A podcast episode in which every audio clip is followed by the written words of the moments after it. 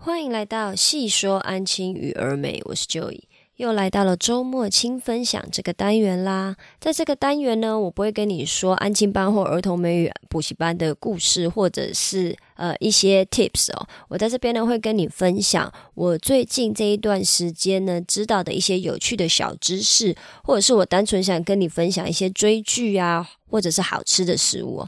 我今天一样挑选了三个主题来跟你做分享哦。第一个呢，还是跟自我成长有关系的。我最近在看一个 YouTube 的影片啊，里面呢提到了感性脑还有理性脑这件事情哦。不晓得你知道什么是感性脑，什么是理性脑吗？简单说呢，就是理性脑呢是在帮助我们做决策的。当我们今天遇到一件事情，我们需要去思考它的逻辑脉络，或者是思考它的好处、它的坏处、它的优点、缺点的时候，通常是理性脑在掌管这一件事情哦。也就是说，比如说我们今天看到一个数学题目，可能是理性脑在帮助我们做这一道数学题目的，或者是我们今天比如说在呃要做一个人生的决策的时候呢。很有可能也是理性脑在帮我们做决策，比如说我们要选择什么样子的专业啊，我们要什选择什么样子的呃大学的学科啊，我们的 major 就是我们的主修要选择什么样子的学科，这些可能都是理性脑。所谓的感性脑呢，就是在掌管我们的情绪这个部分嘛。感性脑跟理性脑的部分呢，我从以前就有听过了。那可能很多人也都听过，说其实我们大脑是存在这两个不同的呃部分，掌管着不同的情绪或者是不同的思考范围嘛。呃，影片里面有提到过，吼，大部分的人呢都以为说，我们平常的生活、日常生活中在处理任何的事情，或者是日常生活的一个习惯。大部分人可能都以为是理性脑在掌管呢，结果呢，其实这个是错的。其实感性脑才是主要的大脑，也就是说，我们一般生活呢，我们在做决策的时候都是感性脑在做决策的。我听到这个分享的呢的时候呢，其实我觉得蛮有趣的。我从来都没有想过这件事情，因为我每次在思考的时候，我都会觉得，嗯，我是用我的理性脑在思考啊。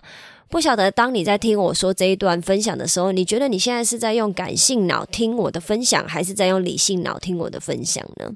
这个人分享的就是说呢，其实感性脑才是坐在驾驶座的，理性脑是坐在副驾驶座。它是以开车这一个比喻来形容哈。比如说，我们今天假设我们在思考事情的时候呢，我们把它当成像开车，大部分人都会以为是理性脑坐在。驾驶座，然后主导着我们人生所有大大小小的方向。感性脑只是偶尔出来插个花，然后让我们情绪上面稍微有一些波澜。可是其实是相反过来的，就是感性脑它才是坐在主要驾驶座上面，理性脑才是偶尔来插花的那一个。那我听到了这一个分享呢，我就不由得去思考，我从以前到现在所做的很多的事情，好像在面临很多重要的决策上面，或者是我今天在思考，比如说像我今天早上就在想，哦，天气这么冷，我到底要不要起来运动呢？我的理性脑告诉我说：“当然要起来运动啊，因为运动就是对身体好嘛。为了你以后老年的生活着想，你当然要让你有一个健康的身体。你是不是老了以后呢，才不会比如说走不动啊，没有办法走跳，没有办法出去玩之类的？但这些都是理性上面的优点啊。我的感性脑就是太强大了，就是一直让我自己觉得说：哦，可是天气好冷，我又好想要多睡半个小时，我真的很不想要起来。”运动这件事情，那就可以看。其实我我是瘫在床上很久的，就是一直在想说，哦，我好想要再多睡一点，再多睡一点，我想要。在被窝里面缩着，因为天气实在太冷了。最近又寒流来，早上五六点起来运动，真的实在是太痛苦了。我的感性脑就一直在阻止我的理性脑，其实我的理性脑一直不断的告诉我自己说：啊，有太多的好处了，运动的好处说也说不完呐。那不运动的坏处也是讲也讲不完。可是我的感性脑就是这么的强大，让我的四肢呢直接。四肢直接瘫痪在床上，动也不想动，就是躲在被窝里面那这一个 YouTube 呢，他就分享讲话的这个人呢，他就分享说，那到底要怎么样让我们自己可以朝着目标前进，然后让。即使是我们的感性脑在主导我们的生活，也可以让感性脑去做我们想要做的事情呢。他说，第一个步骤，他也就只有分享这个步骤啦，因为其实这个 YouTube 影片很短，大概才五分钟而已。他说呢，你需要先做的练习呢，就是先让理性脑跟感性脑沟通，让理性脑去接受感性脑的情绪哦。这个部分呢，我觉得我算是相当有感呐，因为我从以前到现在呢，我就是我之前有提过，我是一个非常喜欢规划做计划的人。可是我只要有一小步没有做到，也就是说不够完美了，我就会把整个计划推倒重来，我再从零开始。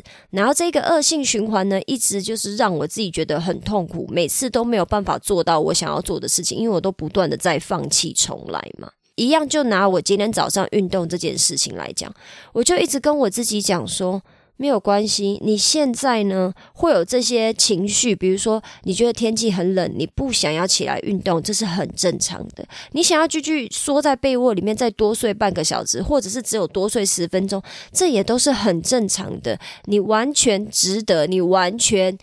配拥有这样子的情绪，你有这样的情绪，不代表你是一个坏人，或是一个烂人，或者是一个不上进的人，不是，你就只是一个普通的凡人而已。你就跟大家一样，你想要睡觉，你想要偷懒，然后你想要不运动，你想要在床上就是继续在温暖的被窝里面待着，这个都是一般人会有的。你就只是个平凡人，有这样的情绪，真的完全没有关系。我就在床上一直跟我自己讲说啊，我有这些想法没有关系。很正常，很正常。接着呢，我就在慢慢的告诉我的感性脑说：“可是我们不是已经运动了好一阵子了吗？难不成你现在就要？”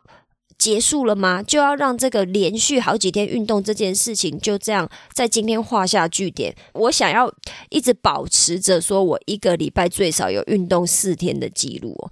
那我好不容易已经在这一个多月以来养成了这个习惯。如果我在今天不运动的话，我的记录是不是就正式画上了句点了嘛？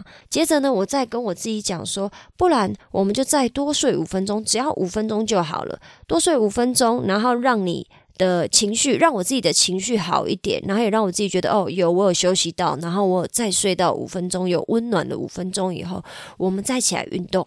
这个时候呢，就起来运动，然后呢，我们就去换上我们的运动鞋，然后就在楼下做一下伸展，只要做伸展五分钟就好了。做了五分钟以后，如果真的还是很想睡觉，觉得眼睛张不开，我们就回床上睡觉。我就是不断的。用我的理性去跟我的感性沟通，说也跟他妥协，跟他说没关系，不然我们再再睡五分钟。可是就尽量不要再像之前一样哦，之前就是可能我一睡就直接再睡一个小时，完全不用运动了。慢慢的跟我的感性脑就是说服他哦。然后让我的感性脑知道说，我们现在只要走一小步就好了。就是我还是让你妥协，我还是妥协了。我让你睡五分钟，然后我们下去运动五分钟，就这样子就好了，就这样子没有问题的，我一定可以做得到。然后我就在内心里面一直跟我自己喊话说：“你可以做到的，就你可以，你可以的，你可以运动的。”后来我再睡五分钟以后呢，我就。想办法爬起来，然后换上我的运动服，穿上我的运动鞋，去楼下运动了五分钟。那奇妙的就是说呢，当我接受了我的情绪，也让我的情绪得到抒发以后，我当然不是说我立刻就变得。很厉害啦，然后就是完全不会赖床，然后每天都精神饱满的去运动去做我要做的事。其实真的不是这样。可是当我慢慢接受我自己的情绪，接受我的感性脑在主导以后，我觉得我的感性脑也算是给我给了我一点面子啦，就是让理性脑可以干慢慢的跟他沟通，接受理性脑说的那些好处跟优点哦。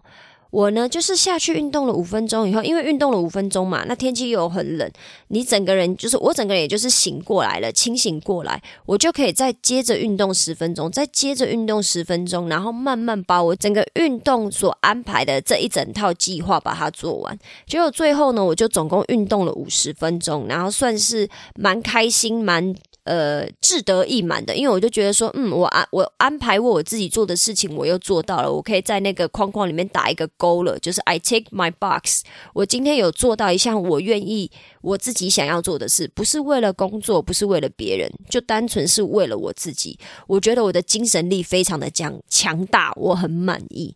那借由这个不断的练习，也就是说，先接受自己的情绪，接受自己说有这样的情绪很正常，然后再慢慢的用自己的理性脑去跟感性脑沟通。那我这边想要跟你说的是，我们在初期啊，让。呃，感性脑去接受理性脑说的那些优点跟缺点的这个部分呢，这个练习呢必不可少。但是一开始呢可能会没有效果，因为你一开始可能试着让这两个大脑沟通的时候呢，到最后感性脑还是会胜利的。可是呢，我们就是需要借由这不断沟通的过程，比如说我今天沟通了失败，没关系啊，我下一次再遇到这种事情的时候，我再用我的理性脑跟感性脑沟通，我先去了解一下。哦，原来我会有这样子的情绪，都是很正常的。我想要偷懒，或者是比如说我很愤怒，或者是我很伤心，我很难过，甚至我想要骂人，这些情绪都是非常的正常的。不要否定自己的情绪，先接受自己的情绪以后呢，再慢慢的用理智告诉自己说：哦，那可能会有的优点，有会有的缺点，会有的后果会是什么？慢慢的告诉自己，慢慢的引导自己去这样子的思考。这个练习呢，就是多做几次，只要你愿意花一点时间，每次都跟自己的理性脑还有感性脑沟通，你一定会看到你自己的进步的。因为我自己就是这样子看到我的进步的。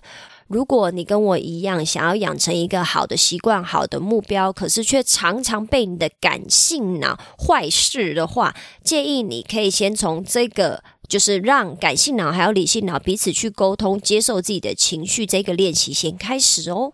接着呢，我要跟你分享的呢是最近呃话题还蛮火爆的，也就是说最近很多我不管是看听 podcast 还是我自己的线上课程，都有提到这个人工智能哦。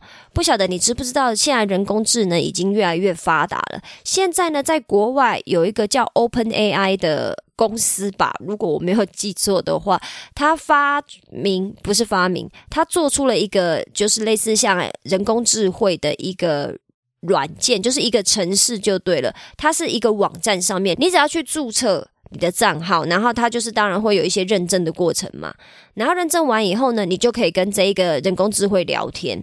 所谓的聊天呢，就是它就是一个视窗，然后你把你想要问的问题直接问进去，就是像对话，跟他聊天讲话这个样子。你把你的问题打进去以后呢，它就会集结它所有的资源来回答你的问题。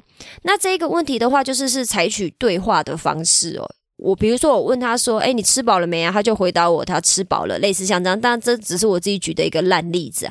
通常你会去人工智慧的网站问你，一定是想要问一些。呃，有的人当然就是想要去问一些就是是认真的问题嘛，比如说我就我就尝试着在这个人工智慧的网站问了几个问题，然后我把他跟我讲的东西跟你分享一下。那顺带一提，这个人工智慧的名字叫做 Chat GPT，Chat 就是聊天的意思，GPT 我不知道什么意思，反正是三个字的大写，Chat GPT。GPT 应该是他的名字吧，我猜。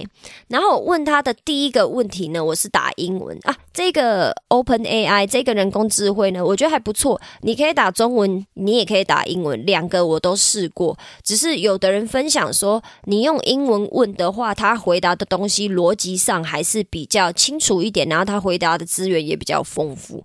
那我自己看了一下，我觉得中文、英文我都算是可以接受了。我唯一发现到一个不一样的地方，就是如果我用用英文问的话，他回答的速度会非常的快，可能因为英文的资料库还是比中文的资料库庞大很多嘛，然后英文的。理解上面对于机器来讲，我觉得英文的理解还是相对好理解了，中文还是比较困难一点，可能要有一点经过翻译吧。我觉得有一点类似像这样，毕竟电脑的代码都是英文嘛，不是中文，所以我觉得这个也很正常。那我这边呢，就跟你分享几个我跟 Chat GPT 聊天的时候问他的问题。我第一个问的呢，当然就是跟我的 Podcast 有关呢。我就是问他说，How to make good podcast，这是我自己最近给自己的课题嘛。我希望我分享的东西是有用的，然后也让你觉得说，哦，你想要继续听下去嘛。然后他就回答我说，哦，那我这边给你呃几个 tips 哦，就是几个呃做 podcast 的一个小诀窍哦。然后呢，他就说，呃，选一个你。最感到呃有热情跟有兴趣的主题，然后还有这个主题，你必须要知道很多关于相关它的知识，这样子的话，你才会比较容易的去产出你的 podcast。也就是说，他给的第一个建议就是说，呃，叫我自己要选一个我有兴趣、我感到热情，但是我又了解很多的主题，我在分享的时候才会不会觉得，才不会觉得说哦压力很大，我不知道说什么。再来，他还有给我其他的呃建议啊，就是比如说叫我要。要呃不要吝啬啊，要很愿意花费，就是在我的器材上面。比如说像我现在呢，我就是有买了一支麦克风，然后我还要买了一支悬臂的吊架，把麦克风挂在我的书桌这边，然后呢再把这个录音的。所有的这些东西呢，插到一个录音的界面上。可是我是没有买录音的界面，我就直接插在我的 iPhone 上面呢。我不想要花太多钱，麦克风跟这个吊臂是我花的最多的钱吧。剩下的部分呢，我都还是一切从简哦。那这个 Chat GPT 就叫我就是呃设备的部分不可以吝啬，不可以吝啬。再来呢，他给我的另外一个建议呢，就是叫我要。常常不断的跟我的听众做交流，engage with your audience，就是鼓励你，也就是我的听众呢，去跟我进行一个互动，跟我进行一个对答，告诉我呢，我的 podcast 哪边还有呃，还有哪边可以改善，我的优点，我的缺点是什么，然后希望你们都可以给我这一些 feedback，让我可以持续优化我的 podcast。你有没有觉得听到现在他给的这些东西呢，都不像是？呃，人工智慧给的，这真的很像是一个，比如说有在做 podcast 的人，他就是已经是 podcast 的大师，给你的一些建议，我觉得这是非常有趣的事情哦。当然，顺带一提啊，也希望如果你在听我的 podcast 的话。有时间的话，麻烦你帮我在留言区留下任何评论，然后让我知道说我要如何优化我的 podcast，或者是你有学到什么部分，呃，你有学到哪一些东西，你觉得给你真的带来帮助，也麻烦你帮我留下评论，我就会知道说以后呢，我要朝哪一个方向前进。接着呢，我也有就是随便再问了几个不是跟工作没有相关的，我就问他说，可能也会有很多人想要知道的，如何找到另一半呢？就是哎，你要怎么到怎么找到男朋友或女朋友啦？然后他的回答我觉得蛮翻你的，他先回答一句话，他说。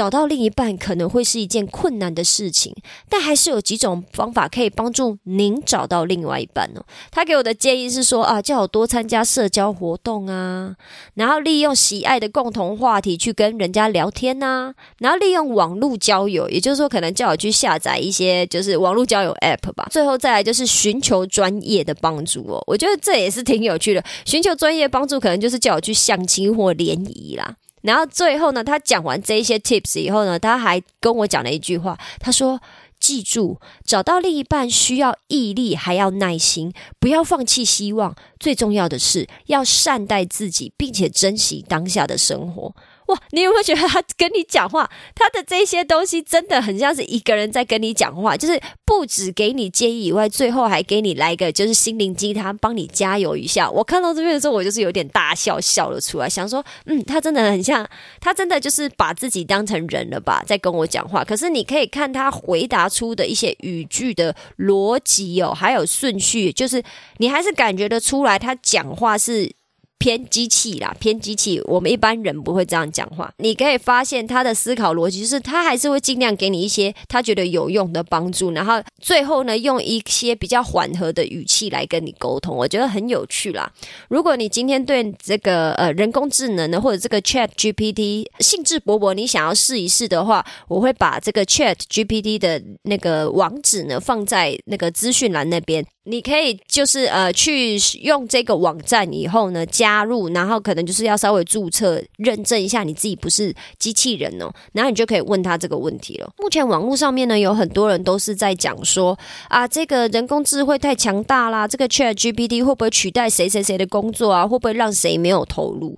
而我自己听的线上课程的分享呢，也是说，他认为这个软体呢虽然很强大，这个人工智能很强大，可是它终究是没有。有办法取代作家或者是任何创作者的。我自己使用体验下来的感觉是，它还是是某种程度上很像 Google，只是说它把 Google。丢资讯给我们的方式转换成很像在跟我们聊天，然后他在梳理这一些答案跟建议的时候，更有一个逻辑，更有一个顺序了。因为我们今天在 Google 上面找答案的时候，很多时候就是是我们需要看到很多的网页，我们自己要去判断嘛，说哦，我我可能要找的资讯在这个网页或那个网页。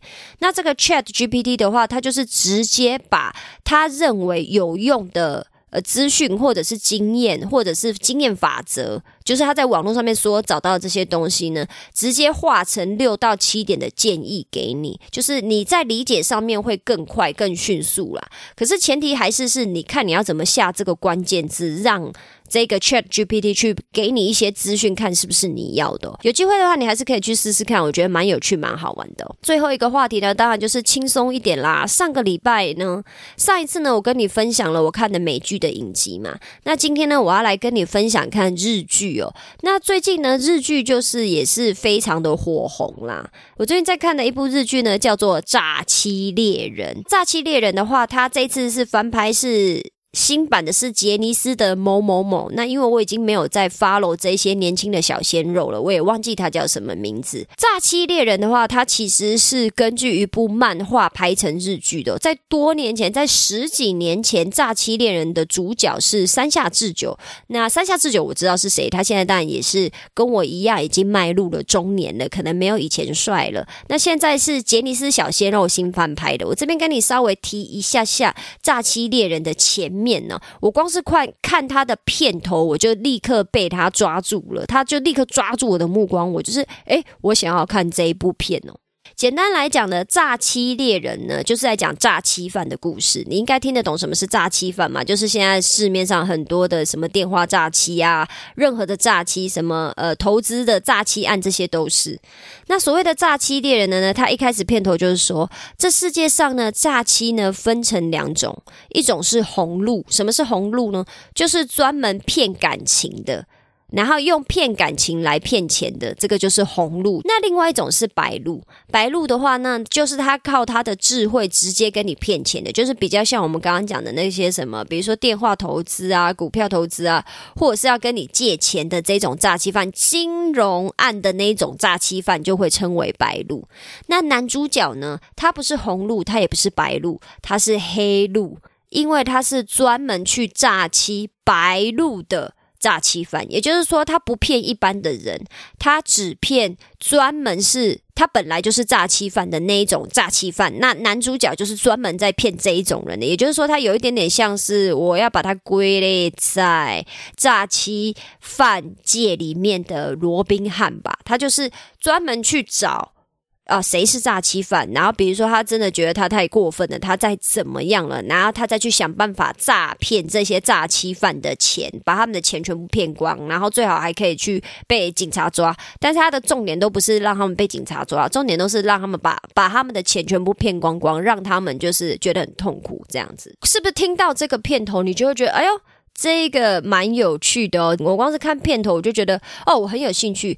更何况这个呢，这部日剧是改编漫画的嘛？因为我是有在看动漫跟漫画的人，所以我相信这一部日剧绝对不差。结果我一看了以后呢，果然就是我只能说剧情相当符合我的口味啦。因为我这个人是喜欢看悬疑推理系列的，我比较不爱看纯爱。如果你今天也喜欢推理啊，或者是跟悬疑相关的故事的话，我也很建议看，很建议你看这一个诈欺猎人哦。或许你已经知道，或许你不知道，你都可以去看看哦。这一部漫画，这一部剧呢，其实我在多年前就知道，只是我一直提不起劲去看呢。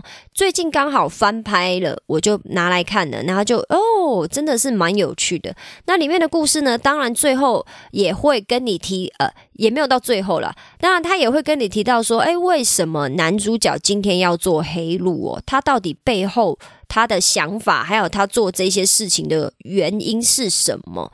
我觉得这部片呢有一个地方很不错，就是它的节奏很快。它的节奏很快，就是比如说我刚刚提到的，就是男主角为什么要做这一些事情的原因呢？他其实在第一集、第二集的时候就直接告诉我们了，就是告诉观众了，不会像有很多片呢，他就是可能要拖到剧情的中后段，比如说第五集、第六集的时候，他才告诉你他是有什么样子的原因，所以他选择了这一份工作，然后还有后面他种种会面临的挑战呢，完全不拖泥带水哦。然后这部片呢，还有一个很有趣的地方呢，就是我想要告诉你的。当初呢，十几年前山下智久在拍这一部《诈欺猎人》的时候呢，《诈欺猎人》的漫画还在连载中，也就是说，当年的那个日剧呢，并没有一个很完整的 ending，因为那时候漫画还在画嘛，所以不晓得结局到底会是什么。